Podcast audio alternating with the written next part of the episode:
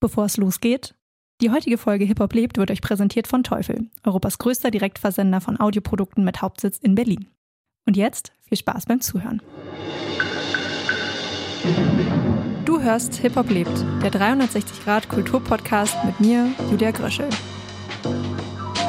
Marien Eichinger ist Inhaberin ihrer eigenen PR- und Social-Media-Agentur Machete Dort betreut sie gemeinsam mit ihrem Team seit 13 Jahren Unternehmen, Personen und Marken in den Bereichen Musik, Technologie, Politik, Wirtschaft und Kultur. Nach einem Studium, gerade einmal anderthalb Jahren Branchenerfahrung und einer Kolumne in einem Online-Musikmagazin kam nach der Kündigung ihres Arbeitgebers die erste Anfrage für Pressearbeit einer Band und so der Schritt in die Selbstständigkeit. Diese beschreibt sie heute in Interviews als ihre größte Erfüllung. Im Laufe ihrer Karriere hat sie schon einigen Bands und KünstlerInnen zu mehr Sichtbarkeit und Reichweite verholfen. Doch wie läuft so eine Zusammenarbeit ab, wenn man sich entscheidet, mit Machete zusammenzuarbeiten? Ich spreche mit Marien in dieser Folge darüber, wie gute Pressearbeit vor allem im Hip-Hop-Bereich aussehen kann. Welche Rolle Social Media dabei spielt und was sich in den letzten Jahren verändert hat. Wie überwindet man das Cringe-Gefühl, Online-Promo zu machen? Welche Ziele kann man mit PR erreichen und welche eben nicht? Wie findet man den richtigen Weg, um für sich selbst Content zu produzieren, der authentisch ist und funktioniert und mit dem man sich eine Community aufbaut? Wie wichtig sind bezahlte Ads? Welche Softskills braucht man, um ihren Job zu machen? All das und noch viel mehr hört ihr in dieser Folge. Viel Spaß! Liebe Marien, schön, dass du heute da bist. Wir haben uns ja letztes Jahr auf dem Reeperbahn Festival kennengelernt und ich freue mich sehr auf unser heutiges Gespräch rund um das Thema, was wahrscheinlich alle up-and-coming Künstlerinnen und Künstler brennend interessiert, nämlich wie geht Content und Promo, aber ohne Cringe-Faktor. Herzlich willkommen. Ja, danke dir für die Einladung. Ich habe mich sehr, sehr gefreut, als du mich ähm, ja über, What, äh, über WhatsApp, sage ich schon, über Instagram kontaktiert hast. Und ähm, ja, war total happy. Also ich bin total froh, hier zu sein. Danke. Sehr, sehr gerne. Ich freue mich total. Ähm, bevor wir anfangen mit unserem Gespräch, starten wir wie immer mit der Frage, die mein letzter Gast für dich dagelassen hat. Und die ist diesmal, wie lange hast du gebraucht, um auf diese Idee zu kommen? Ja, ich habe im Vorfeld schon ein bisschen drüber nachgedacht und habe mich gefragt, welche Idee? ähm, aber ja, ich, mir, mir fiel jetzt auch explizit irgendwie keine Idee ein. Ähm, aber generell bin ich ein Typ, äh, der eigentlich nie Zeit für Ideen braucht, weil äh, entweder habe ich eine Idee oder ich habe keine Idee. Und ähm, ja, mir kommen die Ideen eigentlich in den wildesten Momenten, entweder unter der Dusche, wenn ich mit meinen Kindern spiele, wenn ich im Garten Unkraut zupfe. Äh, deswegen, also die Ideen entstehen eigentlich und ich denke nicht drüber nach. Ähm, und ich meine, man könnte das jetzt vielleicht auch auf mein Business beziehen. Wie hatte ich die Idee zu gründen? Ähm, da haben wir wieder so einen Faktor. Ideen kommen ja ganz oft aus irgendwelchen Notsituationen heraus und diese Notsituation hatte ich tatsächlich 2010, ähm, als ich gegründet habe, weil ich wurde quasi gekündigt in der Agentur, wo ich gearbeitet habe, aufgrund der Wirtschaftskrise etc. Und äh, ich konnte mir in dem Moment partout gar nicht vorstellen, in eine neue Agentur zu gehen, neues Team etc. Also ich war wirklich so happy dort und äh, war dann wiederum auch so traurig, dass ich gekündigt worden bin. Und dann, ja, habe ich gedacht, okay, vielleicht machst du dich auch einfach selbstständig, weil ich innerhalb der Agentur schon mit sehr vielen Freelancern, mit Selbstständigen zusammengearbeitet habe und dort auch gesehen habe, dass es eigentlich ziemlich cool ist. Und ja, dann kam mir so die Idee, mich äh, selbstständig zu machen mit Machete. Wann war das, um das mal zeitlich einzuordnen? Das war im Juni 2010, habe ich ähm, meinen Antrag gestellt und mein Gewerbe gegründet. Mhm. Dann hast du auf jeden Fall genug äh, Stories, die du uns heute hier erzählen kannst zum Thema. Ja, also ich bin 13 Jahre, dieses Jahr jetzt äh, 13 Jahre selbstständig. Herzlichen mit, Glückwunsch. Dankeschön. Ähm, ich bin momentan in so einer Phase, wo ich gar nicht weiß, ob ich mich da jetzt so gerade drüber freue oder nicht. Ähm, ich glaube, als Unternehmerin ähm, hat man sehr viele Höhen und Tiefen. Und äh, ja, ich meine, dass ähm, die letzten Jahre waren, glaube ich, für niemanden einfach, sei es Corona, Inflation, Wirtschaftskrise etc. Und es ist, ähm, ich habe das Gefühl, je länger ich selbstständig bin, desto mehr ist das auch irgendwie so ein Strampeln, weil man hat schon natürlich sehr viel erlebt, man hat sehr viel mitbekommen, äh, man hat auch schon viele Lorbeeren geerntet, äh, sage ich mal. Ähm, man hat tolle Projekte gehabt und gerade befinde ich mich irgendwie in so einer Phase, wo ich denke, okay, kommt da jetzt noch was und was kommt da und wie wie habe ich da überhaupt Bock auch drauf? Ne? Also ich meine, ich werde auch 40 ähm, im August und auch das ist so irgendwie, ich will jetzt nicht sagen, ich habe eine Lebenskrise oder eine Sinneskrise, never ever, aber ich denke schon sehr viel nach ähm, über mein Leben, über meine Arbeit, äh, ja, über all das so. Da würde ich gerne nachher drauf zurückkommen, mhm, als gerne. kleiner Spoiler. Ähm, bevor wir mit dem richtigen, richtigen Gespräch anfangen, Der Podcast hier heißt ja Hip-Hop lebt und den kleinsten gemeinsamen Nenner, den alle meine Gäste haben, ist ja die Liebe zu Hip-Hop bzw. die Liebe zur Hip-Hop-Kultur. Daher vorab zur Einordnung, was bedeutet denn Hip-Hop und die ganze Kultur für dich? Boah, das ist so eine riesige Frage. Da müssten wir jetzt irgendwie uns zehn Stunden hinsetzen und die äh, Alben, die Hip-Hop-Alben durchblättern. Also Hip-Hop bedeutet für mich, boah, ich will jetzt nicht sagen, Hip-Hop ist mein Leben, weil das ist einfach, wäre wahrscheinlich auch zu übertrieben. Aber, wurde hier aber auch schon gesagt. Ja, wurde auch gesagt, aber das gilt vielleicht jetzt um, nicht unbedingt für mich. Ähm, weil ich würde sagen, Hip-Hop war mal sehr viel mein Leben. Äh, Hip-Hop ähm, hat mich vielleicht auch zu dem gemacht oder zu derjenigen gemacht, die ich heute bin. Ähm, weil ich mich ganz, ganz früh schon auch mit der Musik, mit der Kultur vor allen Dingen und mit den Menschen, die innerhalb dieses Kulturkreises unterwegs sind, identifizieren konnte.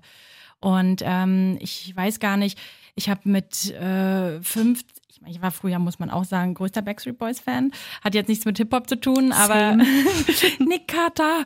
Ähm, Wie bitte? Nick Kevin. Nein, immer Nick, immer Nick, uh, forever Nick Carter. Ähm, wow, es war mein Traummann und ich wollte immer einen Nick Carter heiraten. Und mein erster Freund sah tatsächlich so aus. Ein natürlich. bisschen. Natürlich. Ähm, aber ja, kommen wir zu deiner Frage zurück ähm, ja, Hip-Hop äh, hat einfach, äh, ja, im, im, irgendwie so eine, einen Weg geebnet, äh, mit dem ich natürlich heute auch noch viel zu tun habe. Äh, die Musik an sich, äh, meine, meine Arbeit wird sehr viel von Musik bestimmt und äh, ich habe äh, damals mit Freunden, wir haben Konzerte besucht, Hip-Hop hat mich nach Berlin gebracht. Ich meine, das ist jetzt oh, ähm, eine Riesengeschichte, ähm, die will ich jetzt gar nicht aufmachen, aber ähm, ich habe ja auch damals ähm, für das Wildstyle Mac äh, eine Kolumne gehabt, die ich geschrieben habe. Ich habe für ein anderes Printmagazin geschrieben, ähm, Konzertreviews, CD-Reviews, immer nur im kleinen Kreis. Aber ähm, ich würde schon sagen, dass ich als ähm, ja einer der wenigen Frauen auch äh, sozusagen damals dabei war vor 15 Jahren. Und ähm, ich habe jetzt nicht den Weg bereitet für irgendwelche Rapperinnen, das würde ich mich nicht, würde ich mir nicht anmaßen. Aber ähm, ja, ich habe diese Kultur kennen und lieben gelernt damals und äh, war sehr, sehr beeindruckt. Und man muss auch dazu sagen, vor 15, 14, 12 Jahren war die Kultur noch so klein und Hip-Hop war so unrelevant für die meisten Menschen mhm. da draußen. Äh, da bist du einfach für zwei Euro in irgendeinen Club gekommen und hast halt die geilsten Künstler gehabt. Da waren 200, 300 Leute und du hast die Party deines Lebens gehabt. Und ähm, alle waren irgendwie befreundet miteinander. Ähm, man hat sich sehr schnell kennengelernt, irgendwie auch ganz schnell ein Netzwerk aufgebaut. Damals ähm, haben wir noch alle über MySpace geschrieben und äh, ja, das war irgendwie total verrückt und so klein. Und äh, mit meiner Kolumne damals ähm, ich muss selber überlegen, 50 äh, Wochen, 50 Rapper oder irgendwie so, ähm, hatte ich da diese Idee, ähm, habe ich sehr, sehr viele Künstler auch getroffen und mich hat eigentlich immer gar nicht so sehr die Musik von den, von den Leuten interessiert, sondern was hinter den Künstlern steckt. Und ich habe immer versucht, kritische Fragen mitzunehmen, zu fragen, wer ist überhaupt der Mensch hinter Materia, hinter Kollega, hinter Cars, hinter Casper. Also das waren alles so Leute, die ich damals interviewt habe. Und ähm, das war auch nicht immer einfach, muss ich sagen, weil einfach ähm, ja, damals war, warst du als Frau, als Mädchen auch irgendwie so schnell, oh, guck mal, die will jetzt ein Interview machen, weil die will dich kennenlernen oder so mhm. mäßig Also, ne, also das war schon irgendwie auch sehr merkwürdig ganz oft und irgendwie auch mit sehr viel Unbehagen verbunden. Ähm, aber dennoch ja, war es schon irgendwie so, man war schon eine kleine Family. So, ich bin jetzt gar nicht mehr so tief in dieser ganzen Hip-Hop-Welt drin, muss ich auch dazu sagen. Ähm, da gibt es jetzt jüngere und andere Frauen und auch Männer, wie man das, wie, wie auch immer, ähm, die da jetzt so drin sind. Ich habe mich da so ein bisschen entfernt, weil ich ja, ich habe eine Familie. Ich meine, das hat jetzt damit gar nichts zu tun, aber ich habe businesstechnisch auch ein paar andere Wege eingeschlagen. Aber generell ist immer Hip-Hop, sage ich mal, ähm, ja, das, wo ich herkomme. Mhm. Ähm, ja. Und ich habe, wie gesagt, auch Musik. Ich, ich war riesengroßer Biggie-Fan. Ich war, habe sehr viel Elia gehört. Äh, ich äh, bin absoluter Jay-Z Kanye West Fan gewesen im Juli. Äh, jetzt fahre ich nochmal nach Frankfurt auf ein Beyoncé-Konzert. Jetzt würden einige sagen, es ist ja kein Hip-Hop, alles mehr, ne? Ähm, Aber man, Urban. Urban, ja, mindestens. natürlich. Also wie gesagt, ich hatte auch so meine Bushido und Echo und Valeska. Ich weiß nicht, ob du das alles noch kennst. Was soll das denn heißen? Wow, äh, äh, ja, also. So weit sind wir nicht auseinander. Ich hatte reden. Okay, äh, ich fühle mich immer schon so alt. Ich weiß auch nicht, woran das liegt. Aber ähm, ich hatte schon meine auch coolen Deutschrap-Phasen, so wo ich mich komplett damit identifizieren mhm. konnte. Womit konntest du dich denn genau identifizieren? Weil wenn du jetzt zum Beispiel sagst, du hast einen Bushido gehört, jetzt nur als Beispiel. Ja, ja. Womit genau war dein Punkt, wo du sagst, da fühle ich mich zu Hause?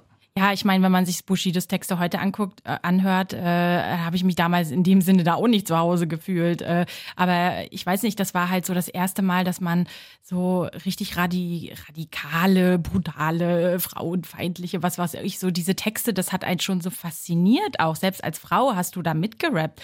Warum auch immer. Frag mich nicht, warum. Heute würde ich äh, sagen, zu meiner Tochter bist du nicht ganz dicht ungefähr. Aber man, man hat es einfach gefeiert. Ich habe keine Ahnung. Ich kann dir das nicht erklären. Ich habe darüber auch im Vorfeld nachgedacht, warum ich damals Bushido cool fand. Also ich, ich es ist halt eine Faszination, wenn ja. man auch das zum ersten Mal hört und das war ja auf jeden Fall Bushido ähm, ja die, die Sekte ja, und wer wird sich alles genau und Sido, Lutschmein, mm, ne, also äh, da waren schon so ein paar Sachen, äh, damit konnte ich mich natürlich nicht identifizieren, aber man fand, glaube ich, diese Brutalität, mhm. diese Härte, die fandst du auch irgendwie geil als kleines Mädchen oder so. Ich kann mir das nicht erklären, ich will hier keinen Shitstorm bekommen, ähm, aber äh, ja, also ich fand es schon cool. Ich konnte da auch teilweise die Texte mitrappen, aber das war jetzt auch nur so eine kleine Epoche in meinem Leben. Das waren mhm. zwei, drei, vier, fünf Monate und dann war ich da auch wieder weg von dem Film. Ich war schon auch eher so Team Tony Braxton und so. Das habe ich auch total gefeiert.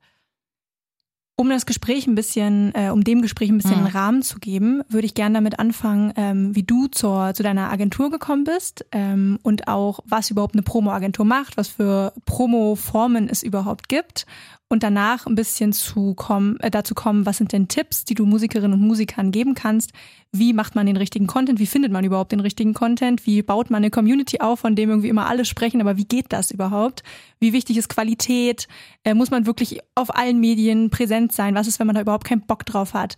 Ähm, da würde ich dann eher so in der zweiten Hälfte zu kommen. Okay. Daher finde ich es auch total spannend, ähm, wie du gerade gesagt hast, dass du angefangen hast als äh, ja, Journalistin, beziehungsweise dass du über Sachen geschrieben hast, über Musik, über Hip-Hop. Das war ja auch eine Art Boys Club damals, oder? Also, weil du meintest, total. du fühltest dich so ein bisschen ja ne, auch so wie, wie ein Einhorn, die da jetzt Ich würde ankommt. mich auch gar nicht als Journalistin bezeichnen. Ich habe das mit bei meiner Vorgängerin oder der anderen Gästin jetzt auch äh, gehört. Ähm, bei Vanessa. Bei Vanessa. Sie hat auch geschrieben und hat gesagt, sie würde sich nicht als Journalistin. Das ist aber so typisch für Frauen. Ne? Also wenn wir jetzt ein Kerl wären, natürlich, ich war Journalist, ich war das und das und pipapo. Und wir Frauen, wir machen uns immer so klein. Aber natürlich, wie gesagt, ich habe nie Journalismus gelernt. Äh, ich war immer in dem Bereich Kommunikation zu Hause. Ich habe schon mit zwölf Gedichte geschrieben, kleine Texte. Ich wollte schon immer ein Buch schreiben und ja, irgendwie wollte ich mal Journalistin werden, habe aber schnell gemerkt, okay, irgendwie wäre das alles zu kompliziert und ich hatte nur einen Realschulabschluss und man musste dafür qualifizierter sein. Und äh, ja, dann bin ich irgendwie so während meines Studiums in Wien als ich Kommunikation studiert habe, dort in diese österreichische Hip-Hop-Szene reingerutscht tatsächlich durch meine Freundin, weil sie war Fotografin und habe eigentlich in Österreich lustigerweise deutsche Rapper kennengelernt und bin dann später von Österreich nach Berlin gezogen und habe dann quasi die Leute, die ich da schon kennengelernt habe, eben hier mein Netzwerk weiter aufgebaut und habe nebenbei auch immer geschrieben und meinen eigenen kleinen Blog gehabt und habe dann ähm, Pasu kennengelernt, das war einer der Redakteure und Ben, dem das Wildstyle Mag damals gehörte und hatte denen einfach meine Idee gepitcht und äh, die haben gesagt, voll cool, ein Mädel, ein Mädel, ähm, was äh, ne, 50 äh, Interviews macht, äh, jede Woche eins mit unterschiedlichen Rappern, ob No, ob no, no Name oder Big Name. Und ähm, ja, dann, dann kam das so. Ähm, ich habe aber natürlich nie für die Edelmagazine damals geschrieben, wie Juice oder Backspin oder so. Ne? Witzig, dass ähm, du das Edelmagazin Ja, früher nennst. war das tatsächlich so. Das war so, du hast halt so ein Olymp gehabt. Da ja, war ja, das total. So, da war, da, da war das, was ich geschrieben habe, eher so klein, mini. Das hat halt niemanden interessiert. Also es haben schon viele gelesen, so, aber das war jetzt nicht, also da habe ich jetzt keinen Orden für bekommen. Nicht critically ne? acclaimed. Ja, genau. Also das war so ein bisschen, naja, die kleine, blonde, süße, so. Äh, aber hatte ich das gestört? Ach, ich habe das, ich, mich, so gesehen mich stört sowas überhaupt null, never ever. Ich weiß, was ich kann und wer ich bin. Also ähm, ich habe mich auch noch nie mit einem Mann oder mit einer Frau oder sonst irgendwem verglichen. Äh, das gibt es in meinem Leben nicht. Ich mache, was ich mache und fertig. Also da bin ich selbstbewusst genug und ich habe mich auch irgendwie ähm, nie äh, schlecht, so richtig schlecht gefühlt. Ich habe natürlich darüber nachgedacht, was könnten die über mich denken.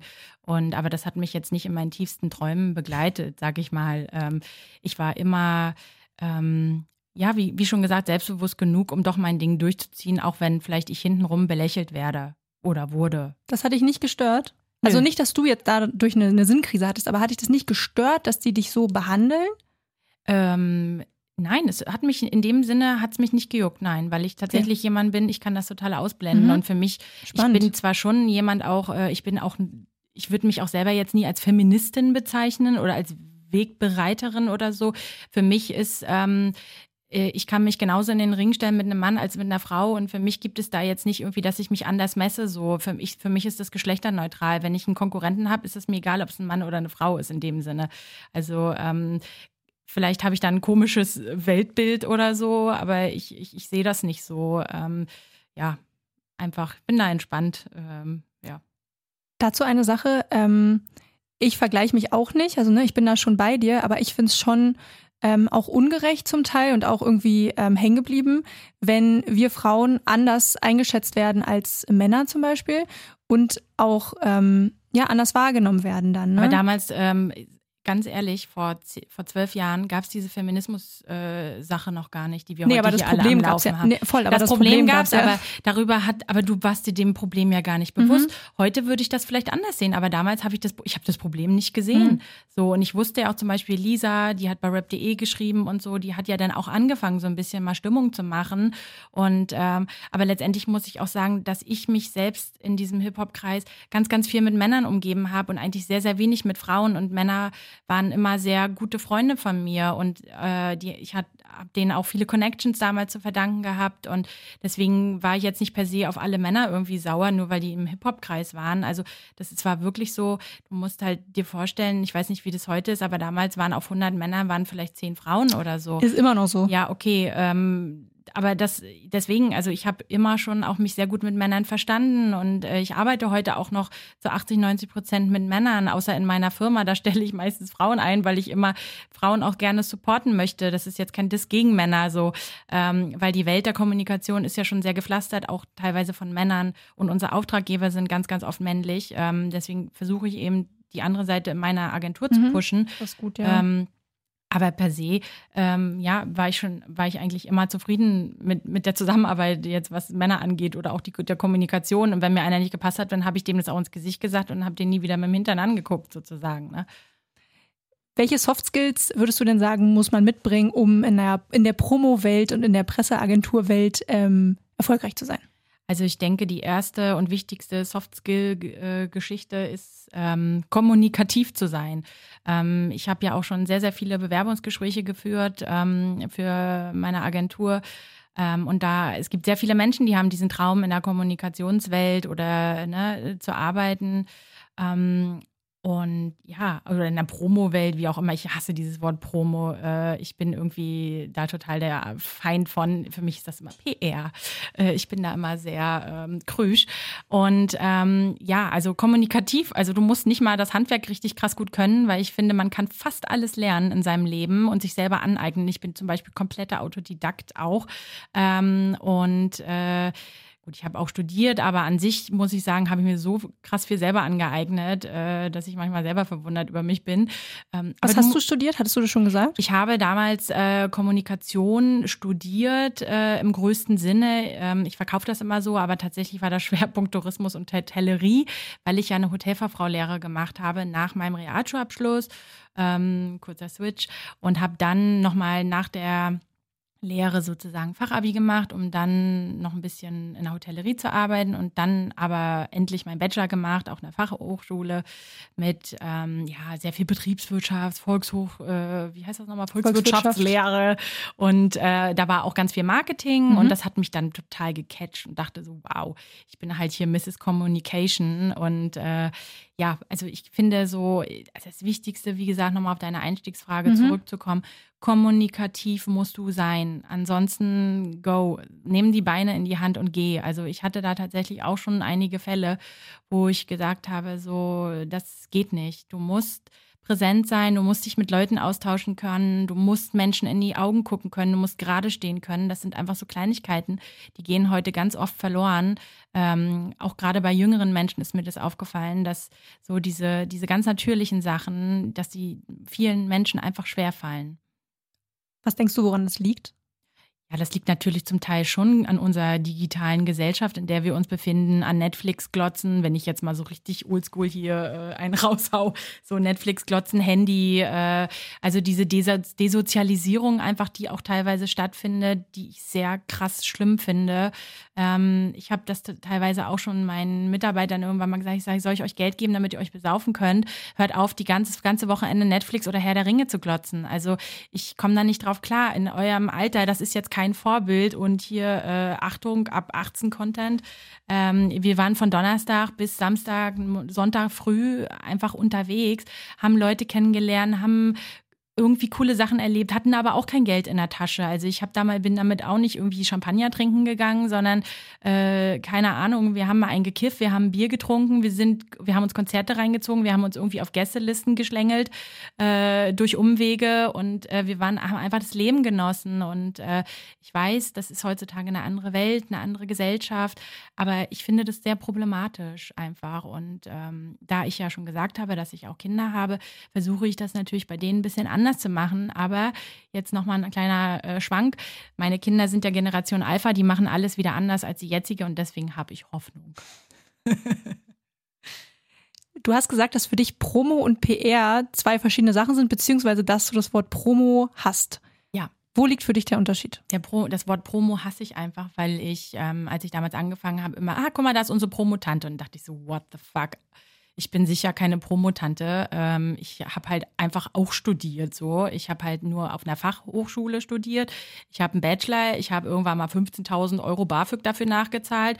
Ich habe mir das krass hart alles erarbeitet. Ich habe nie in meinem Leben irgendwas nur geschenkt bekommen. Ich kannte nicht mal irgendeine Person auf diesem Planeten, außer meine Eltern. Und dann nennen mich nicht Promotante. Ähm, ich habe ja hier in Berlin auch noch mal einen zweiten Studiengang gemacht ähm, an der äh, DEPAG, an der Presseakademie und habe mich da auch noch mal weitergebildet. Deswegen don't call me, weißt du? Äh, Sondern PR-Frau? Nein, also na, was heißt PR-Frau? Äh, aber ich äh, das Wort Pressesprecherin ist natürlich jetzt auch in dem Sinne vielleicht ein bisschen übertrieben in dem Musikkontext. Aber ähm, ja, ich weiß nicht, dann sag's lieber, ich, ich keine Ahnung, äh, unsere ja, Pressesprecherin ist schon mhm. auch ein angenehmes Wort, finde ich. Einfach absolut. hat ja auch ein bisschen was mit Wertschätzung zu tun. Und ich finde dieses Wort Tante per se auch schon absolut ja, mies. Und äh, ja, wie gesagt, Promo ist für mich auch immer so ein bisschen Flyer verteilen. Das, was ich mache ähm, in der Agentur oder auch meine Mädels, ähm, wir machen uns da krass Gedanken, ähm, wie wir Künstler äh, rausbringen können, platzieren können. Wir schreiben Pressetexte, die sehr viel Input, Gehirnschmalz benötigen. Also wie gesagt, Promo ist für mich einfach nicht das richtige Eine Degradierung Wort. von dem, was ihr macht. Ja, ich meine, es gibt ja auch Leute, die finden das cool so. Ähm, aber wie gesagt, ich sage auch immer zu unseren Künstlern, äh, weil wir sind nicht irgendwie Freelancer, die von zu Hause im Bett aus arbeiten. Wir sind ein Agenturapparat. Deswegen vielleicht kosten wir auch manchmal eine Mark mehr, aber wir sind halt PR, mhm. Kommunikation. Und da lege ich einfach nach 13 Jahren, beziehungsweise bin ich auch schon ein bisschen länger ähm, in der Kommunikationsbranche, lege ich da Wert drauf und finde es einfach auch nur respektabel. Welche verschiedenen Promotion-Arten gibt es denn aber und welche bedient ihr als Agentur? Mhm. Also ähm, ich hatte ja damals, also ich habe ja eingangs auch schon gesagt, ich habe angefangen mit Musik PR tatsächlich. Ähm, aber aktuell ist es so bei Machete, dass wir schon aufgeteilt sind. Wir haben einmal den Bereich Brands. Marken, für die wir arbeiten im Bereich Kommunikation. Das kann sein PR, Presse, das kann sein Social Media, das kann sein ähm, anderweitige digitale Kommunikation. Das heißt, wir bauen teilweise auch äh, Microsites, Webseiten ähm, für Unternehmen. Ähm, und dann haben wir eben den Bereich Musik, den ich nie aufgeben wollte. Ähm, und obwohl ich zwischendurch auch mal gesagt habe, oh, wir schieben das Musikding weg, aber irgendwie habe ich es trotzdem gelassen. Und ähm, im Bereich Musik, Kommunikation ist es so, dass wir sozusagen im Laufe der letzten Jahre tatsächlich heute fast alle Klaviaturen der Kommunikation bedienen, sei das von eben natürlich ganz normal Single-PR, Album-PR, EP-PR, Radio-Promotion, TV-Promotion. Früher gab es für alles immer noch einzelne kleine Agenturen oder, ähm, sage ich mal, Berater. Heutzutage ist das ja schon sehr unter einem Dach weil ähm, die wenigsten Künstler jetzt sagen, oh, ich hole mir jetzt eine TV-Promo-Agentur, wenn ich jetzt irgendwie so Newcomer bin ähm, und nicht gerade David Garrett oder so, was weiß ich. Ähm, und ja, also wir machen auch ähm, eben für Musiker Thema Social Media, wenn das gewünscht ist, oder YouTube äh, Push nennen wir das einfach. Ähm, Was genau macht ihr da? Weil es ist für viele, die es hören, wahrscheinlich ja. so ein ne, Begriff, mit dem, den man ja. nicht greifen kann. Ja, natürlich. Also wie gesagt, unser Spektrum hat sich auch so krass erweitert, mhm. dass ich selber überlegen muss. Ähm, und also im Bereich Social Media natürlich, ich wir, was wir nicht machen, ist, wir machen keinen Content für Musiker, weil ich sage allen Musikern, ey, sorry, wie soll ich das machen? Oder einer von uns, das müsst ihr selber machen. Das ist sonst super unauthentisch. Was wir aber machen können, ist natürlich, wir können Performance-Anzeigen machen, also für eine Single, für ein Album, ähm, klassische Anzeigen, mhm. ne? ob das nur TikTok, Spotify-Ads sind oder ob das ähm, Facebook, Instagram-Ads, ähm, da gibt es ja unfassbar viele Möglichkeiten. Und ähm, ja, genau, das, das wäre so. Und was wir jetzt ganz neu dabei haben, ähm, was ich noch nie gemacht habe, also was wir jetzt, was heißt neu, ähm, ist das Musikcoaching. Also wir bieten jetzt auch Coaching für Musiker an, die halt irgendwie lost sind, weil ähm, wir sind auf die Idee gekommen, ähm, weil bevor Musiker bei uns irgendwas buchen, haben wir das Gefühl, dass wir die 100 Jahre schon vorher beraten und dies und das und ne, Hilfe und Tipps. Und ich meine, ich bin ja schon sehr lange dabei und habe schon sehr, sehr viele Künstler und Kampagnen ähm, betreut. Und äh, ja, warum nicht auch daraus eine Dienstleistung machen? Absolut. Und äh, ähm, äh, ein Coaching zum Beispiel handelt davon der Musiker als Marke. Und das ist eigentlich auch gerade so ein bisschen mein Lieblingscoaching, was ich gerne mache. Also Musiker, die sagen, guck mal, das habe ich jetzt irgendwie die letzten Jahre gemacht, aber irgendwie fühlt sich das gar nicht für mich richtig an. Und ähm, ja, da kommt eben auch wieder dieses Wort Marketing, Marke ins Spiel, das, was ich auch für Brands schon mache, für Unternehmen, äh, diese Positionierung, ähm, ne, all das, Imagebildung.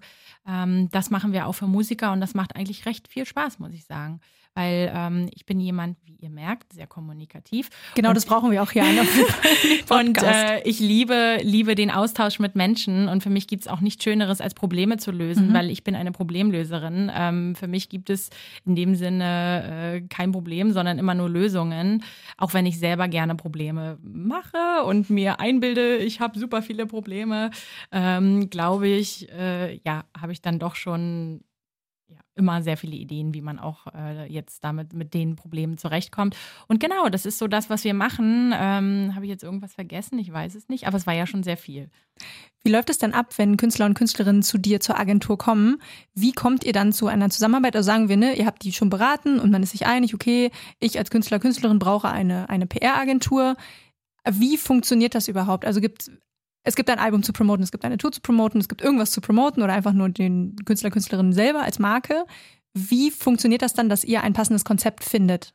Ist ja immer sehr individuell. Ja, also das ist super, super unterschiedlich. Also die meisten Künstler tatsächlich, also einige rufen an und äh, aber letztendlich tatsächlich kommen super viele über unsere Website, über unser Kontaktformular. In so High Seasons haben wir jeden Tag zwei, drei Anfragen. Krass. Ähm, das ist viel. Das ist wirklich viel, ja. Und, ist das bei äh, den anderen auch so? Ich weiß es nicht, man spricht ja nicht mit anderen darüber. so, keine Ahnung, ich verrate jetzt hier voll die krassen Geheimnisse.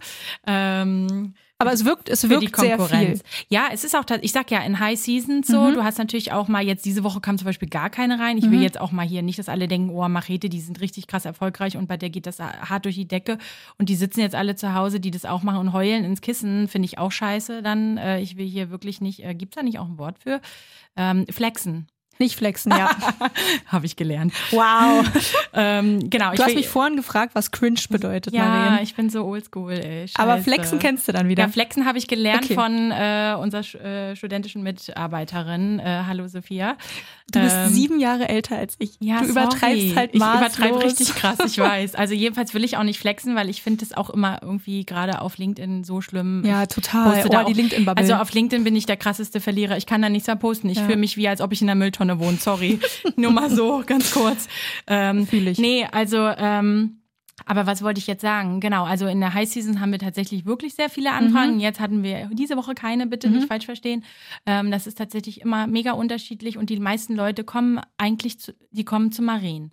Das ist auch so ein bisschen das Problem, wenn du so eine Brand hast, man nennt es ja Personal Brand, ähm, so wie ich Machete quasi aufgebaut habe, die Leute wollen ja dann immer Maren. Die wollen immer die, die Star-Behandlung. Ne? Genau, ja. Mhm. Und äh, aber wir haben das in den letzten Jahren auch schon geschafft, dass das alles so Super. besser wird, sage ich mal, weil ich kann mich ja auch nicht zweiteilen. Und viele schreiben eben über unser Kontaktformular und haben irgendwas Nettes über mich gelesen oder gesehen oder irgendwie unsere Website besucht und finden das total toll, wie wir uns präsentieren und stellen dann was vor. Und äh, ja, also meistens reden wir jetzt auch gar nicht so krass viel mit jedem Einzelnen separat vorher nochmal stundenlang, sondern wenn wir wissen, was die wollen, dann kriegen die von uns ein Angebot per mhm. E-Mail.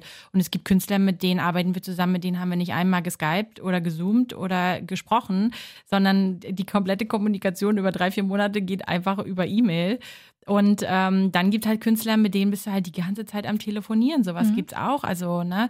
Und ähm, wie gesagt, der, das Prozedere Anfrage, Angebot, das ist ziemlich kurz. Und wenn wir merken, so, ah, da, ja, das Budget passt jetzt nicht, was auch oft der Fall ist, muss man sagen, ähm, weil, glaube ich, so gerade junge Musiker, die haben keine Vorstellung, weil das kostet jetzt bei uns nicht 500 Euro. Was kostet ähm, es denn? Na, das werde ich jetzt hier nicht sagen. ähm, Nein, also das ist schon sehr individuell. Wenn du jetzt zum Beispiel eine EP hast mit vier Singles, dann sind wir schon mal bei einem Promo-Zeitraum von vier bis fünf Monaten. Oder du hast nur eine Single, dann sind wir beim Promozeitraum von anderthalb bis zwei Monaten. Und je nachdem berechnet sich immer unser Angebot beziehungsweise unsere Leistung. Aber ich habe auch schon gehört, dass wir jetzt nicht die günstigsten am Markt sind. Das ist mir aber auch egal. Mhm. Also da muss ich ganz ehrlich sagen, da stehe ich zu. Ich sage immer, wir machen das schon ellenlang, die ganze Geschichte. Und wir sind eine Agentur und ich habe einen Mitarbeiter, die ich zahlen muss. Ich, wir arbeiten zum Beispiel mit ganz anderen Tools, mit denen zum Beispiel die meisten in meiner Branche nicht arbeiten. Das weiß ich. Und von daher ähm, ist, ist, ist das okay für mich, wenn das jetzt finanziell in dem Sinne bei einigen nicht reicht. Tut mir natürlich leid, weil ich weiß, gerade für Musiker ist es auch einfach sau schwer, Geld zusammenzutreiben und äh, da eine Agentur zu haben. Aber ich weiß, dass es ja auch andere Möglichkeiten gibt ähm, auf dem Markt, sage ich mal, wo es sicherlich günstiger ist. Wie nah seid ihr dann tatsächlich am Künstler dran? Also ähm, wenn wir mit einem Künstler zusammenarbeiten, der selbst über, was weiß ich, über Recordjet oder iGroove oder so vertreibt, dann sind wir da ziemlich nah dran, ne, weil wir mit dem Künstler selbst kommunizieren und manche haben ja gar kein Management. Wenn die ein Management haben, ist meistens der Manager dazwischen. Wenn wir für große Labels wie Warner, Universal oder Sony arbeiten, dann, dann weiß ich nicht, dann sehe ich den Künstler nie oder habe da gar keinen Kontakt mit dem Künstler. So ganz klar, da kriegen wir ähm, jetzt auch keinen Händedruck oder so für, wir kriegen nicht mal eine goldene oder eine silberne oder so. Ähm, Nicht? Nein, also die, also meistens stellt man sich das ja auch alles immer so viel glamouröser vor, als dieses ganze Kommunikationsleben ist. Ähm, klar werden wir dann auch mal auf Konzerte eingeladen und so weiter, aber auch bei unseren Businesskunden, die werfen uns jetzt auch nicht ihre Produkte irgendwie hinterher.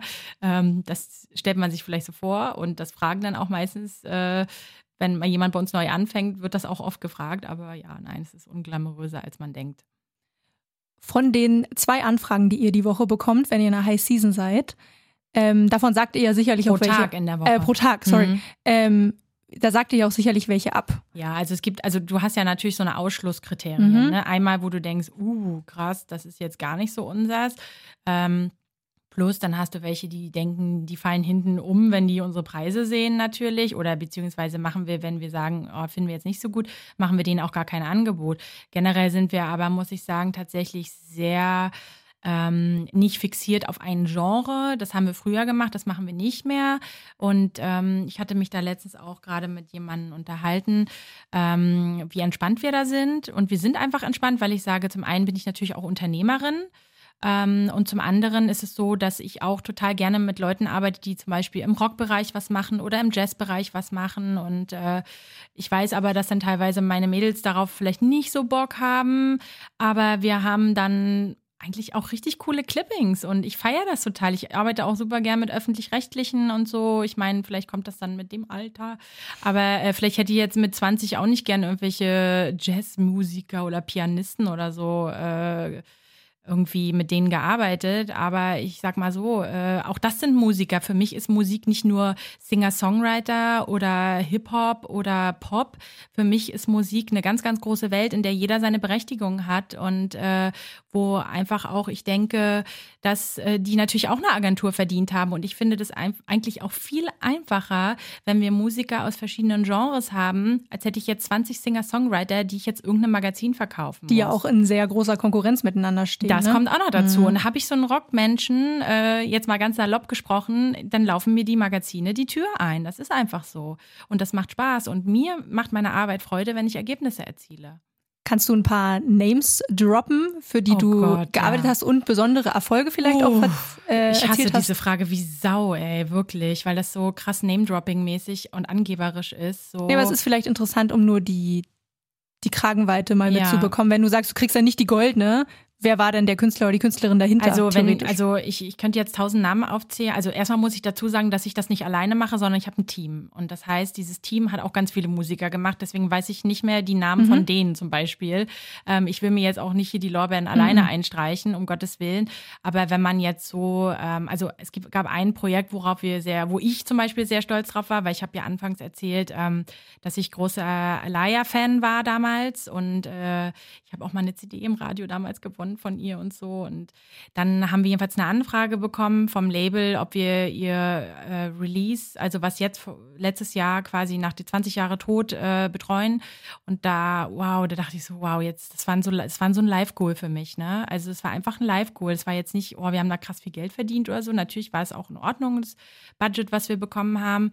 Ähm, und aber das Clipping und alles, was darum passiert ist, war so enttäuschend letztendlich, weil einfach ähm, parallel in den USA dieser ähm, Prozess stattgefunden mhm. hat mit R. Kelly, sodass ihre Musik einfach null Chance hatte. Und dann wir enttäuscht waren, das Label enttäuscht waren und irgendwie war es voll Kacke. Ja, sowas hast du auch. Also, ne, du denkst dir, geiler Name, wow, Traum wird Selbstläufer. Wahr. Selbstläufer. Und dann hast du so kleine Sachen, wie zum Beispiel, wir haben eine Rockband jetzt aus Dresden, und äh, du, du steckst keine Erwartungen da rein und dann plötzlich fragt der MDR an und es läuft einfach, ne, ganz entspannt. Eine andere R&B-Sängerin, ähm, ich will jetzt auch einfach keinen Namen nennen, weil mhm. es einfach unfair wäre, glaube ich, für die Künstler, die wir gerade betreuen, weil warum sagt sie den und den anderen nicht? Da haben wir auch gleich bei der ersten Single äh, zehn Clippings bekommen und dann denke ich mir so, krass, hätte ich jetzt selber nicht erwartet. Also ich habe ja auch immer so eine Prognose und ganz oft, also nicht ganz oft, aber manchmal liege ich da auch total falsch mhm. und wenn du, also wir haben natürlich natürlich in der Vergangenheit schon für Jason Derulo was gemacht. Ähm, wir hatten ähm, Bazzy, äh, den kennen, glaube ich, auch immer nicht so viele, obwohl der in Amerika richtig krass war. Ähm, der war auch oder ist, äh, der war Vorband von Justin Timberlake. Timberlake, Timberland. Timberlake. Ja, ja. Timberland ist der Producer. Ja, oh, ich komme hier total durcheinander, genau. Da war ich auch im Konzert und so für Offenbach. Ähm, die haben einen Hit nach dem anderen bis heute noch. Also wir hatten schon krass viele auch erfolgreiche Künstler.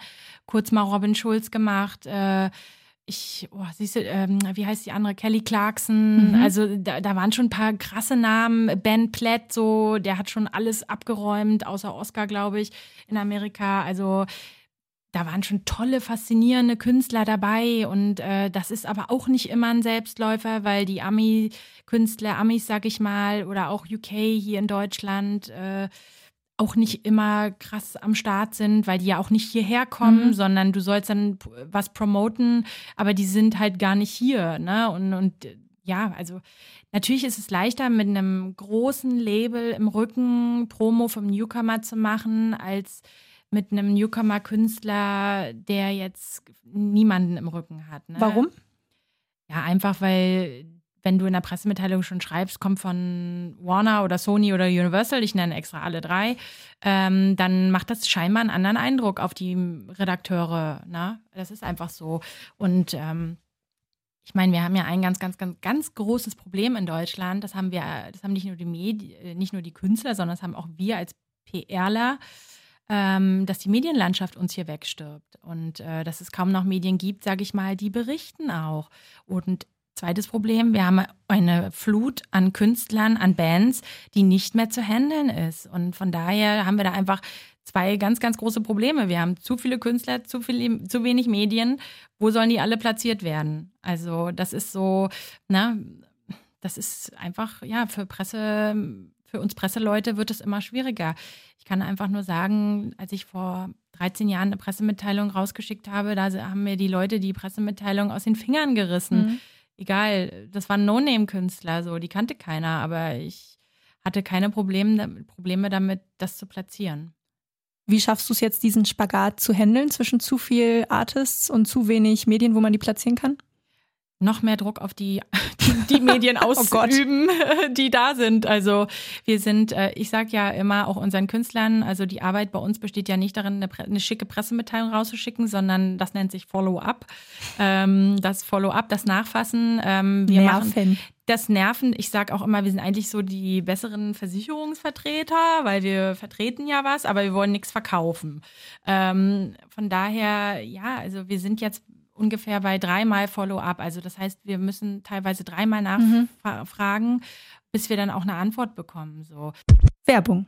Für mich als Managerin und Podcasterin ist es natürlich enorm wichtig, gute Audioqualität zu haben. Und ich habe schon so viele Kopfhörer ausprobiert. Mit den In-Ear-Kopfhörern Airy TWS von Teufel habe ich nun den passenden Partner für meinen Alltag gefunden. Denn Teufel ist spezialisiert auf Audioprodukte wie zum Beispiel Lautsprecher, Heimkinosysteme oder eben Kopfhörer. Egal ob auf Veranstaltungen, beim Sport, im Büro, in Online-Meetings oder auf dem Hundespaziergang, überzeugen sie mich mit ihrem Tragekomfort, Klangquali und der einfachen Steuerung. Zudem haben sie eine sechsstündige Akkulaufzeit und durch das Case habe ich auch immer unterwegs die Möglichkeit, sie bequem aufzuladen. Ich habe mich klassisch für die Night Black Variante entschieden, aber sie sind auch in Silver White, Steel Blue und Pale Gold erhältlich, also ist für alle was dabei.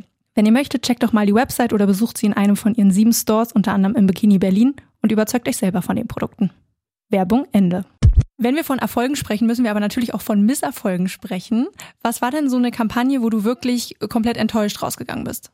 Beziehungsweise was heißt überhaupt Erfolg und Misserfolg? Vielleicht das erstmal kurz frame und dann, was war ja. der Misserfolg? Also Erfolg, Misserfolg, das interpretiert, glaube ich, jeder selber. Es gibt Künstler, die kommen dann mit einer gewissen Erwartungshaltung zu uns. Und äh, die denken, wenn die mit uns arbeiten, dann werden die über Nacht berühmt. Dann hast du Künstler, äh, die sind komplett reflektiert und wissen, hey, wir arbeiten jetzt mit euch, aber wir wissen eigentlich auch, da passiert jetzt erstmal nicht so krass viel. Wir wollen es nur mal versuchen. Und da fängt der Sache schon an. Was ist Erfolg für mich? Für mich ist natürlich Erfolg an sich, wenn ich äh, schaffe, den Künstler möglichst in vielen Medien zu platzieren und der Künstler dadurch einen Effekt hat. Ähm, möglichst viele Interviews etc. Ähm, ein Misserfolg ist natürlich, wenn ich dem Künstler am Ende unserer Zusammenarbeit sage, wir haben ein oder zwei Platzierungen. Da weiß ich auch schon, es gibt Leute, die sagen, gut, kann ich mit umgehen, ich verstehe das, ihr habt euer Bestes getan. Und dann gibt es halt Künstler, die machen Fass auf. Die wollen ihr Geld zurück oder die machen einen mega Stress, ich verklag euch und ich schreibe eine schlechte Review und sage, ich mach. Sind das vor allem die Hip-Hopper? Nö. Nee. Ach, das ist ganz durch die Hätte Bank ich jetzt weg. gedacht. Aber das haben, muss ich auch ganz ehrlich sagen, das haben wir einmal im Jahr. Okay. Also das ist so ein Ding so, da bin ich auch schon komplett abgestumpft so.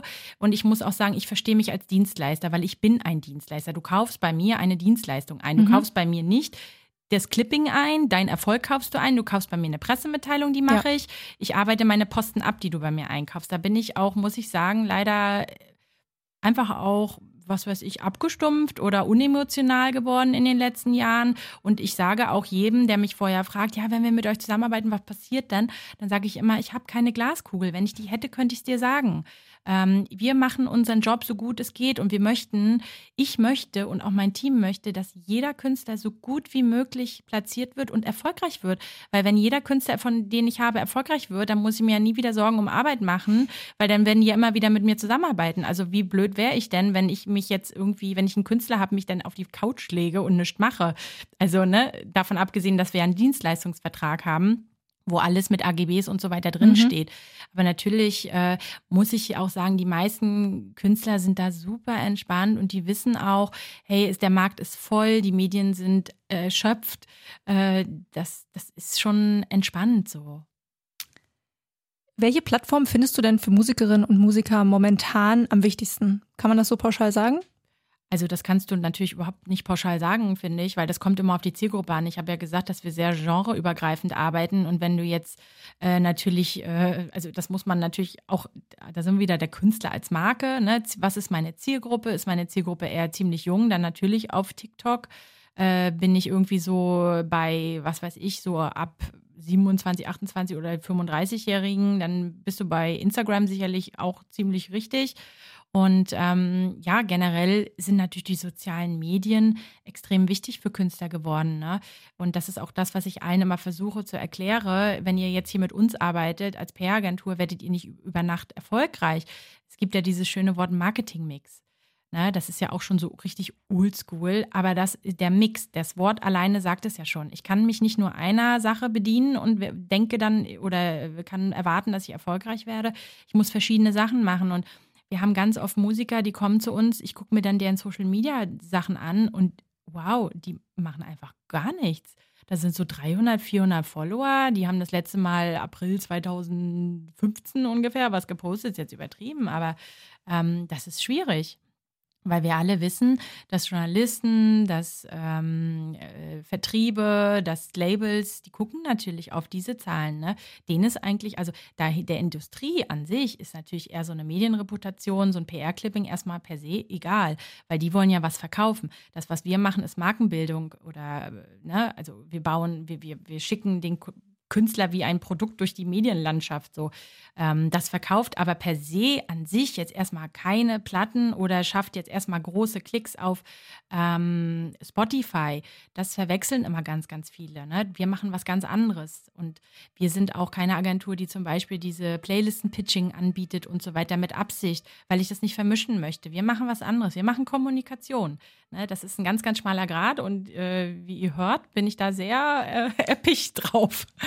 Das ist wirklich schön, dass du das aufgegriffen hast, weil den Unterschied, äh, der, der rumort so ein bisschen rum, dass ja. sich das dann vermischt, ja. ähm, dass ihr diejenigen seid, ne, wenn man mit euch zusammenarbeitet und äh, Geld an eine Agentur bezahlt, dass man dann auch Geld wieder rausbekommt aus dieser ja. Arbeit. Ne? Und ganz oft dann so, ja, ist ja verschenkt. Was habe ich davon, wenn ich jetzt im Medium XY stattfinde oder mal im Radio gespielt werde? Was habe ich davon? Richtig, das kenne ich auch alles, ja, natürlich. Das sagen sogar Unternehmen. Große Unternehmen, die eine Menge Geld haben, die sagen so, hä, warum? Was soll ich denn jetzt mit PR? Was habe ich denn jetzt davon? Da verkaufe ich doch nichts. Und was so. antwortest du denen?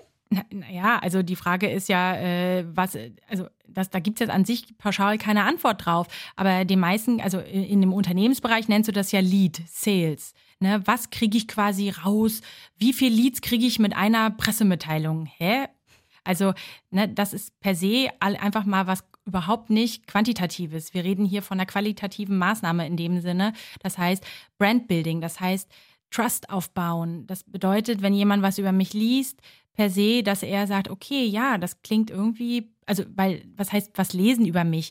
Eine Werbeanzeige, da lese ich ja auch was, aber da weiß ich ja als Verbraucher, okay, der hat sich das, der hat dafür Geld bezahlt. Wenn aber ein Journalist ehrlich über mich schreibt, dann bekomme ich ja eine gewisse Reputation wieder. Und die ist einfach wichtig für mich als Marke, für mein Standing mhm. und für, nicht nur für das Standing, für den Zuschauer, für den Leser oder für den Käufer, sondern auch für mein ganzes Umfeld, für meine Mitbewerber und so weiter. Und also wie gesagt, das ist ein riesengroßes Thema und ähm, das wird ganz oft verwechselt und ganz oft sind da falsche Erwartungshaltungen, die ich aber in einem Gespräch immer ehrlich auch sage. Also mit mir, ich gehe nie in ein Verkaufsgespräch, sei es mit einem Businesskunden oder mit einem Musiker und sage, verspreche dem irgendwie die Welt oder so. Das würde ich mir nie anmaßen weil das einfach auch ethisch äh, aus der, also jeder, der sich mit PR ein bisschen beschäftigt, der weiß, da gibt es auch Ethik und Moral und da wird man einfach äh, nicht da irgendwie komische Versprechungen machen.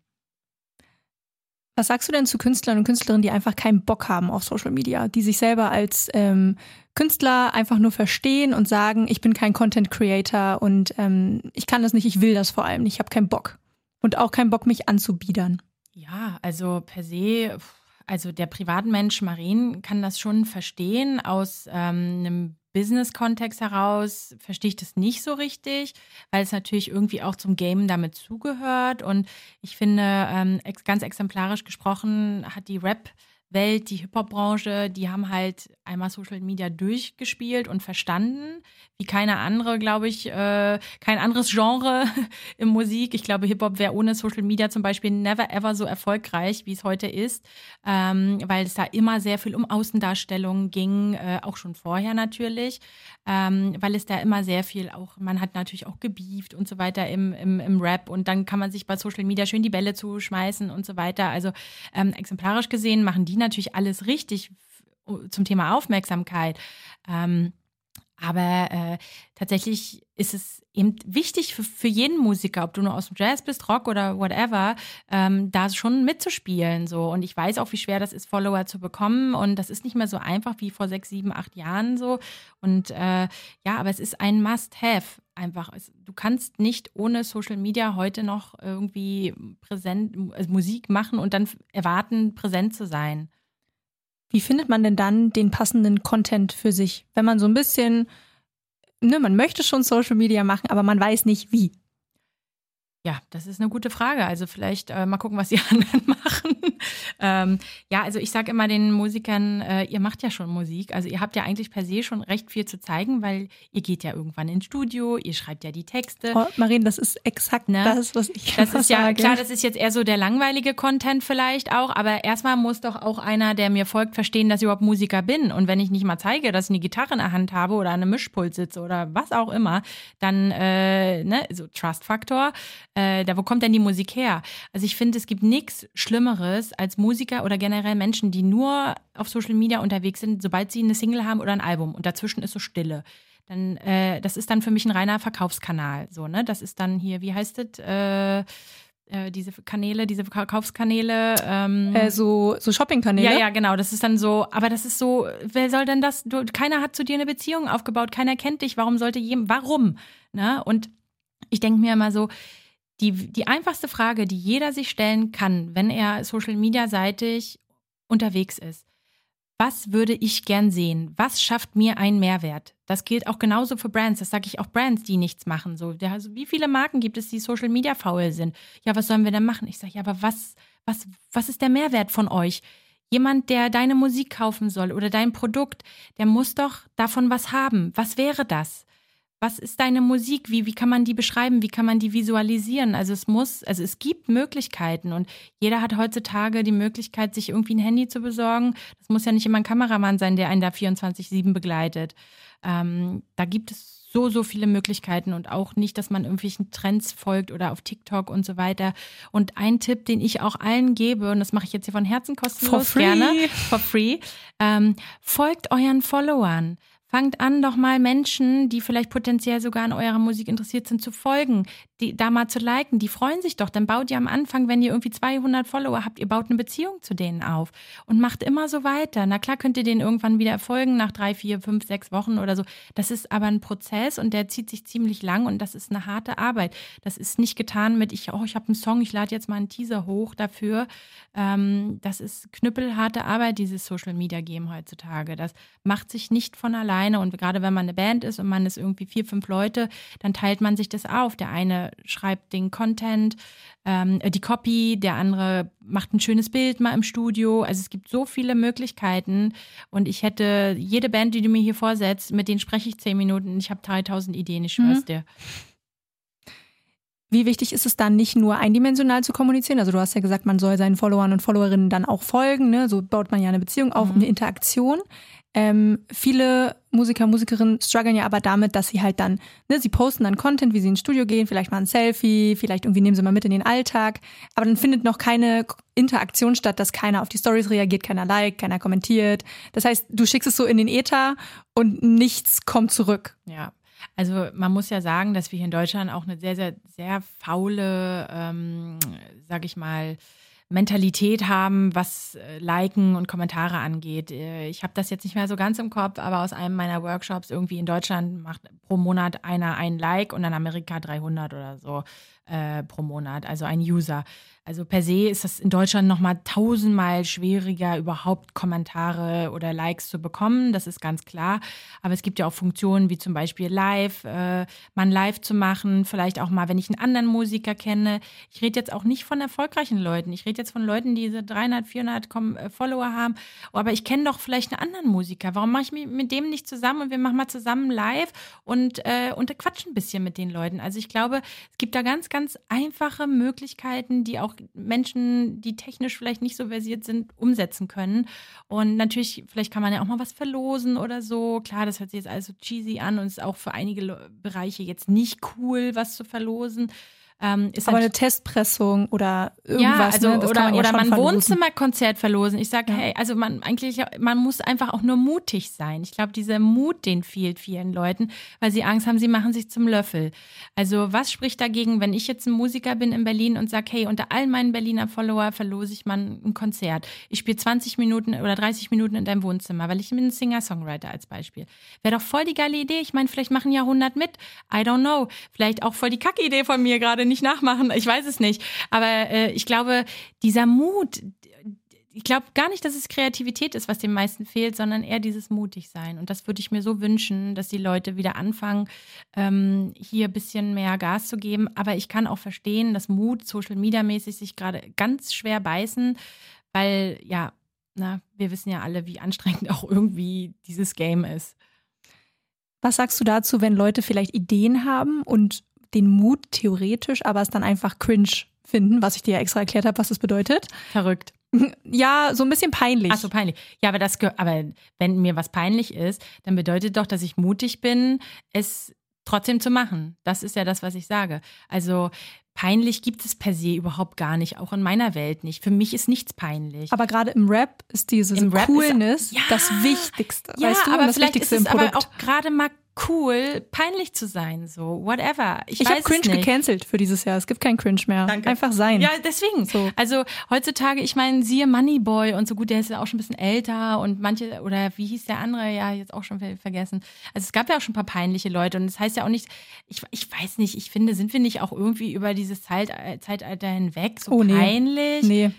Also meine Kinder wachsen nicht mehr mit peinlich auf. Meine Kinder, die wissen genau, die können heute pink irgendwas anziehen oder sie können laut rumschreien und rennen. Die wissen, peinlich gibt's nicht mehr also in ihrem Leben. Und ich hoffe und wünsche mir das für alle Menschen, dass wir da ein bisschen weniger uns selber peinlich fühlen, weil wir immer darüber nachdenken, was andere über uns denken. So. Und ähm, deswegen sage ich ja Mut. Mut gehört für mich dazu und das schließt für mich dieses peinlich Ding aus. Was hältst du denn davon, wenn sich Leute so von Kendrick Lamar zum Beispiel inspirieren lassen und dann so über Nacht etwas droppen, ein Album oder irgendwas oder auch dann nie etwas dazu posten, ne? Weil das ist was, was ich relativ oft höre. Die vergleichen sich dann mit so oh Superstars, Gott, ja, die auch so auch. way before the Internet da waren und groß geworden sind, weißt du? Ähm, auch so Tyler the Creator oder was weiß ich, so wirklich diese Megastars. Wenn mhm. sich so up-and-coming Leute, die 400 Follower haben, sagen, ja, aber Kendrick Lamar hat doch auch keine Promophase. Ja, lass mal morgen ein Album rausbringen wie Kanye West. Äh, genau. Ja, okay, da muss ich leider drüber schmunzeln. Also das ist ja natürlich, äh, sorry, kein Front oder wie sagt man? sagt man. ich will nicht fronten, aber das ist peinlich. Das ist peinlich. Ähm, Warum? Das, Magst du es erklären? Ja, ich weiß nicht, ähm, weil da, da sind wir wieder bei dem Thema Erwartungshaltung. Also ähm, ich, wenn ich krasse Marketingaktion starte, muss ich natürlich auch eine gewisse Zielgruppe haben, die schon bereit ist, das anzunehmen und die da ist und natürlich äh, das kann man, man kann natürlich das machen. Ich kann natürlich sagen, ich habe 400 Follower, ich bringe morgen ein Album raus. Machen kannst du alles. Also wer Bock hat, ich würde niemanden davon abhalten. Aber natürlich muss man dann auch um mit dem Ergebnis, was dabei rauskommt, umgehen können.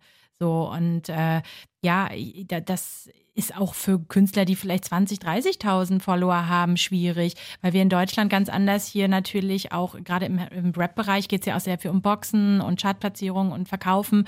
Das kannst du dann natürlich nicht machen. Ich meine, keiner von uns hier ist eben Kendrick Lamar, Kanye West oder Miley Cyrus oder so, die oder Beyoncé, die das machen können. So Amerika ist nochmal eine ganz andere Welt musikalisch und auch verkaufstechnisch. Da dürfen wir uns eigentlich nicht mit vergleichen hier in Deutschland. Und welchen Tipp würdest du geben, ähm, weil wenn man Promo macht, wenn man ein Produkt zu bewerben hat, ne, du hast eine, ein Album, eine Single, was auch immer, dann will man natürlich nicht drei Monate oder drei Wochen, wie auch immer die Promophase lang ist, nicht das gleiche posten. Also hey, hier ist meine Single, hört sie, hier ist meine Single, äh, hier ist meine Kauftickets. Wenn man sich wiederholt, dann werden die Follower ja auch genervt sein und ja. womöglich auch sogar entfolgen, weil sie sagen, oh Gott, Dicker, ich hab's verstanden. So. Mhm. Ähm, und ich habe mir vielleicht schon ein Ticket gekauft oder nein, ich kann nicht oder wie auch immer. Wie würdest du raten, dass man den Content aber variiert und nicht immer nur das Gleiche, auf das Gleiche targetet am Ende, nämlich kauft irgendetwas? Ja, also natürlich, ähm, ich sag mal, bei uns, bei den Musikern versuche ich auch immer, ähm, das Thema Storytelling mit reinzubringen. Das, was wir nämlich in der PR machen, ist ja Storytelling und letztendlich ist ja Social Media, ähm, gehört ja auch zu PR, zu Kommunikation mit dazu. Das wurde früher immer sehr viel abgegrenzt, aber letztendlich ist ja Social Media auch das, die Außendarstellung, also da, wie nehmen mich andere Leute wahr. Und dazu gehört auch ähm, hier auf Instagram oder TikTok sich eine Strategie hinzulegen, wie kann ich jetzt drei Monate lang geilen Content machen, ohne dass es immer das Gleiche ist. Das heißt, ich veröffentliche auf jeden Fall mal drei, vier Singles, bis mein Album rauskommt in den drei, vier Monaten. Ich äh, mache vielleicht ein FAQ und äh, vielleicht haben Leute ja Fragen, wie ist das Album entstanden. Ich kann ja auch zu jedem Song selber was erzählen. Auch das haben zum Beispiel die Hip-Hopper, Rapper, machen das immer mega gut. Ich weiß noch früher, ähm, Facebook-Anfänge, YouTube, YouTube, da haben sich ähm, Hammer und Zirkel, äh, für die ich damals am Anfang PR gemacht habe, liebe Grüße an Patrick und Georg, ähm, die haben sich in ihr Auto gesetzt und haben ihr Album angehört zusammen. Das kenne ich auch noch. Mit den so behind the lyrics, ja, so behind genau. the songs. Also Mhm. ey, es gibt doch so viele Möglichkeiten. Ich fand das ganz spannend, dass ähm, UFO 361, glaube ich, war das, der hat, als er sein Album rausgebracht hat, zeitnah oder zumindest kurz danach quasi das, das Album nochmal veröffentlicht, aber mit seiner Stimme, wie er einfach zwei Minuten über den Song dann gesprochen hat. Ich weiß nicht, ob es das noch gibt, aber das gab's mal. Geil, ja. Quasi das Album nochmal hochgeladen Ja. und dann so, ja, und bei dem Song geht's da und da und Ja. der ist da und da entstanden und ich fand es so, also wirklich bahnbrechend. Ich fand Ja. das so schlau, als auch Streaming noch total neu war, Ja. dass man da einfach dieses Side-Produkt hat zum Album. Richtig. Fand ich ja. super. Und, und, und das, das ist es doch eigentlich, ne? Mhm. Also sich, sich auch da Gedanken machen, ähm, wie, können, wie, wie kann ich da meine Follower abholen, dass die eben nicht gelangweilt sind. Ähm, wann ergibt es denn Sinn, mit einer Promo-Agentur zu arbeiten?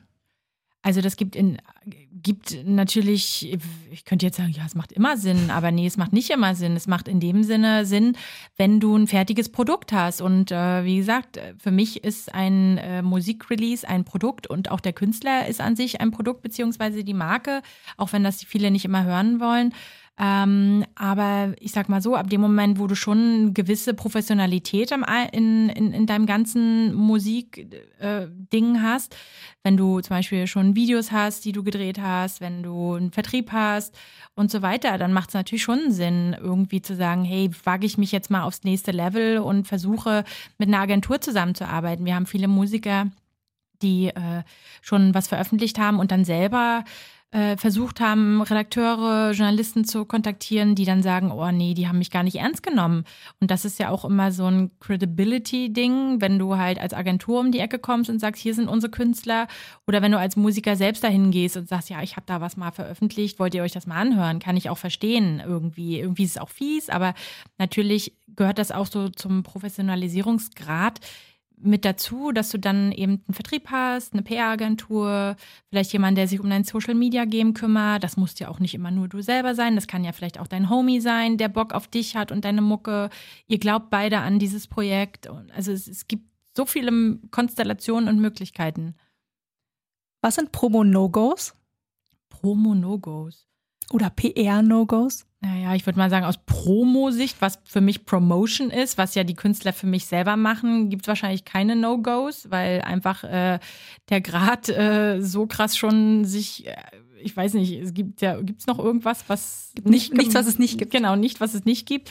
Ähm, naja, also ich sag mal so, äh, PR-technisch, ich hatte ja vorhin schon von Ethik gesprochen, gibt es sicherlich so Sachen, wo ich sage, oh, das würde ich nicht machen, weil der und die das, Vergangenheit, Künstler, ist mir, ist mir nicht richtig bestätigt worden, dass da alles auch so war, wie es nach außen erzählt worden ist. Keine Ahnung. Ähm, ja, kann ich jetzt nicht irgendwie zu sagen, fällt mir jetzt nicht eine krasse Story ein gerade, kann ich nicht zu sagen, was da jetzt ein No-Go wäre. Also an sich habe ich immer Bock auf coole Geschichten. Also ich finde es schlimmer, man hat keine Geschichte und ähm, die Headline ist, Künstler XY veröffentlichen eine neue Single oder es gibt halt eine geile Geschichte dahinter. Das ist mir lieber, Mhm. Geschichte. Hast du einen Quick Fix für Menschen auf Social Media, vor allem natürlich Musiker und Musikerinnen, ähm, wenn sie an einem Punkt sind, dass sie sagen, hey, ich habe nur 200 Follower, ähm, ich bin total frustriert, ähm, ich erreiche niemanden, aber ich möchte trotzdem eine Vinyl verkaufen oder trotzdem Merch produzieren. Gibt es eine Art Quick Fix, den du ähm, raten kannst, dass man vielleicht schneller eine Community aufbaut oder die, die da sind, weil 200 ist ja an sich auch wenn 200 Leute was kaufen, ist das ja nicht wenig Hm. für gerade einen Künstler im Aufbau. Hast du da irgendeinen Tipp?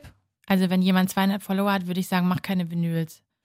Also, ähm, weil man kann sich ja mal ähm, ausrechnen, wie viele von 200 letztendlich doch deine Postings und deine Stories sehen und wie du, wie viele von den 200 erreichst du und dann kauft einer oder zwei eine Vinyl. Diese 10 Prozent auch oft, ja, ne? ich sag mal so, das würde ich jetzt ehrlich gesagt nicht empfehlen, obwohl ich auch niemanden äh, entmutigen möchte. Ähm, ja, ich hatte es ja vorhin schon gesagt. Also ich glaube, dass man, dass auch hier ganz, ganz viel Arbeit hintersteckt und äh, sich das ganz mühselig aufgebaut werden muss, die ganze Geschichte. Und da gibt es jetzt nicht irgendwie einen Tipp und der ist es. Und weil wenn ich den hätte, dann würde ich jetzt das verkaufen und dann wäre ich Millionärin. Ähm, dann würde ich so ein Tutorial machen und dann müsste jeder 99 Euro dafür zahlen oder so. also ich habe diesen Tipp nicht, sorry. Äh, das ist einfach super krass viel hart Arbeit. Follow, entfollow, poste was, äh, sing um dein Leben. Ich kann euch ein ganz, ganz geiles Beispiel nennen, fällt mir gerade ein und ich liebe diese Frau Leonie. Ähm, die hat ja einen Hit nach dem anderen. Kennst du die? Nee. Die kennst du, die sitzt bei Dieter Bohlen in der Jury. Boah, Du überhaupt, bist richtig krass raus. wirklich überhaupt nicht meine Bubble. Also Leonie, viele da draußen. vielleicht das Gesicht kenne ich, vielleicht. Viele da draußen kennen sie, die das jetzt hören. Hundertprozentig sitzt bei Bohlen gerade in der Jury, macht einen krassen Hit nach dem anderen, ist so eine Hitmaschine. Und dieses Mädchen hat äh, tatsächlich noch vor drei Jahren ähm, zu Hause im Wohnzimmer bei ihren Eltern am Klavier gesessen und hat äh, Lieder nachgesungen. Und du hast schon gehört, was sie für eine schöne Stimme hat. Und das hat die jede Woche gemacht. Und die hat da tausende Videos von gehabt. Und ich habe die auf dem Schirm gehabt, weil wir damals Jolina Drews, die Tochter von Jürgen Drews, be betreut haben. Und das ist ihre beste Freundin gewesen. Mhm. Die haben dann auch, sind nach Berlin gezogen und haben äh, hier dann sich bei äh, Labels vorgestellt und so weiter. Und diese Frau, die hatte einfach mal jetzt, ich war, muss jetzt wirklich lügen, 80 Millionen Streams oder so. Die ist dreifach Gold, Platin, alles. Äh, eine Hitmaschine. Okay. Und zum Thema Kon Schande über mich. Content, äh, die hat einfach das gezeigt, was sie kann. Und das ist Singen. Weil die Frage ist ja auch immer als Musiker, was kann ich? Bin ich eher Künstler und stelle mich zur Schau oder bin ich wirklich dieser krasse, tiefe Musiker und habe die höchsten Skills und jeden, dem ich was vorsinge, so Adele-mäßig, der kippt aus den Latschen. Also ähm, es gibt ja, wie gesagt, es gibt so viele Sachen, Unterschiede, aber sie ist ein echt Hammerbeispiel. Die hat natürlich leider ihre ganzen alten Videos gelöscht. Und wie gesagt, ich liebe diese Frau. Sie ist einfach so ein Wunder und die kann richtig hart singen, auch wenn sie jetzt sehr viel Pop-Zeugs macht und wo einige sagen, oh, das ist mir jetzt auch zu commer so, com commercial, mhm. äh, so, ne, gibt ja auch mal so diese Diss-Fraktion, sag ich so, ey, Leute, geht nach Hause.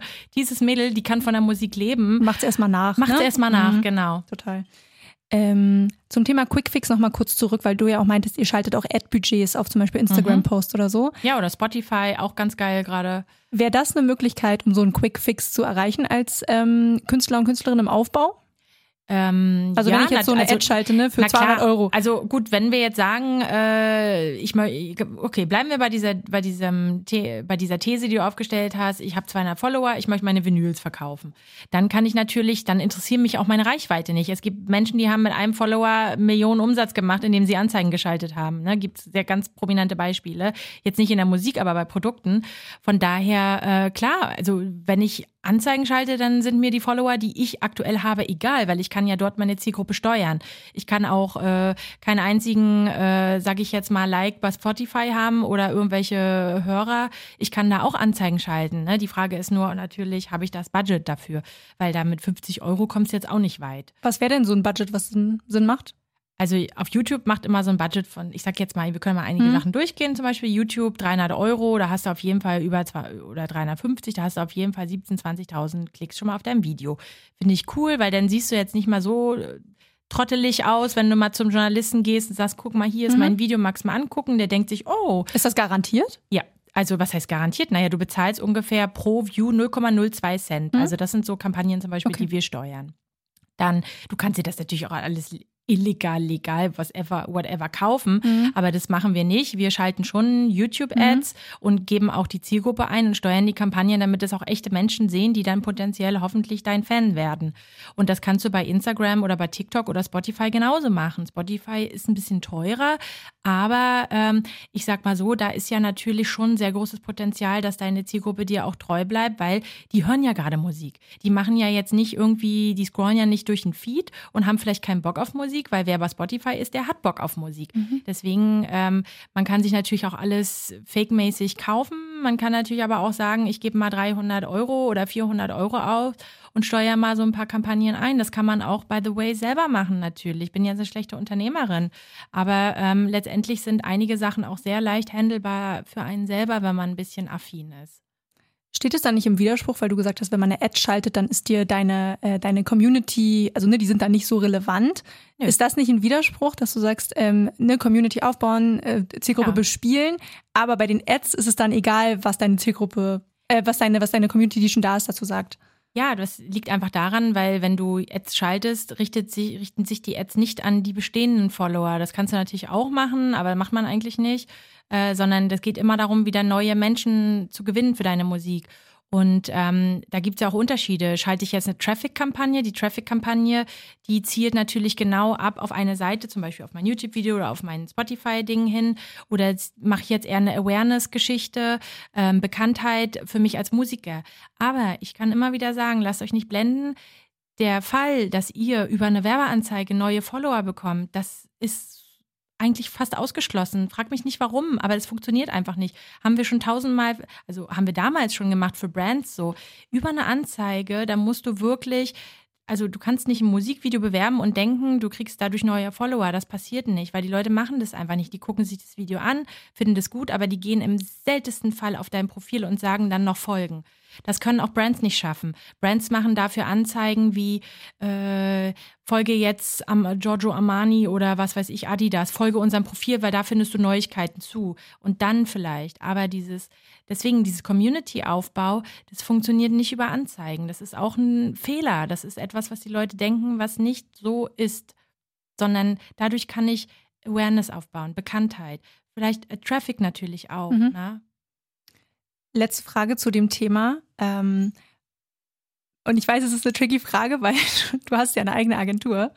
Ähm, macht es dann, wenn man nur wenig Kapital zur Verfügung hat, mehr Sinn, Ads zu schalten oder sich eine PR-Agentur zu holen? Du, das ist eine Frage, die ist gar nicht blöd und die äh, wird mir auch ganz oft gestellt. Die Frage ist immer, was ist dein Ziel? Was ist dein Ziel? Was möchtest du erreichen? Und äh, im besten Falle habe ich so viel Geld, dass ich beides mache, weil dann habe ich den meisten also ich sag mal so, für den meisten Output natürlich. Ähm, und äh, es sind unterschiedliche Ziele. Da sind wir wieder bei dem Thema Werbung PR. Werbung jeder weiß, wenn da oben Anzeige steht, dass derjenige dafür bezahlt hat. Liest jemand was über mich in der Zeitung, ist es ein Trust-Faktor. Das ist einfach so, ah, okay, krass, cool, wusste ich gar nicht. Also du denkst ganz anders über einen Künstler, wenn du etwas über ihn irgendwo liest, was ein Mensch geschrieben hat, keine KI, ähm, sondern noch nicht, noch nicht, als wenn du eine Anzeige siehst, weil wir sind, unser Auge, unser menschliches Gehirn ist darauf getrimmt, wenn irgendwo Ad oder Anzeige steht, dass wir es wegmachen. Wir geben dem gar nicht die Chance. Wenn wir aber unser Lieblingsmagazin aufschlagen oder irgendeine Website besuchen, weil wir da was lesen oder wir hören einen Podcast oder was auch immer, dann hören wir zu, weil da sagen Menschen ja etwas und dem glauben wir ja, ob das jetzt nur erstmal stimmt oder nicht. Mhm. Deswegen, das sind zwei ganz unterschiedliche Sachen, die man überhaupt never ever miteinander vergleichen sollte, wo ich mich auch immer noch in 20 Jahren gegen wehren werde. Werbung und PR ist nicht das Gleiche. Und wir machen beides bei in meiner Firma. Wir machen PR und natürlich mit Ads und so weiter machen wir auch Werbung. Gibt es noch etwas, was du den Hörerinnen mitgeben möchtest? Oh Gott. Ach, jetzt war ich Die berühmten grad, letzten jetzt, Worte. Jetzt war ich gerade so nervös wegen dieser Werbung in der PR und reg mich da immer so krass auf. Also, ähm, ja, was möchte ich mitgeben? Egal in welcher Branche, in welchem Genre oder was weiß ich, wo ihr zu Hause seid. Ich glaube, wir dürfen immer nicht so viel nach rechts und nach links schauen. Ähm, das ist immer ein ganz, ganz großer Fehler. Wer ist erfolgreich? Wer macht dies? Wer macht das? Ich glaube, es ist ganz, ganz wichtig, seinen eigenen Weg zu gehen und auch seinen eigenen Instinkten zu folgen ganz oft und aus, manchmal auch aus seinem Bauchgefühl heraus zu handeln. Das mache ich zum Beispiel eigentlich fast nur. Ich bin absolut kein Kopfmensch. Ich mache ganz, ganz viel aus dem Herzen und Bauch heraus.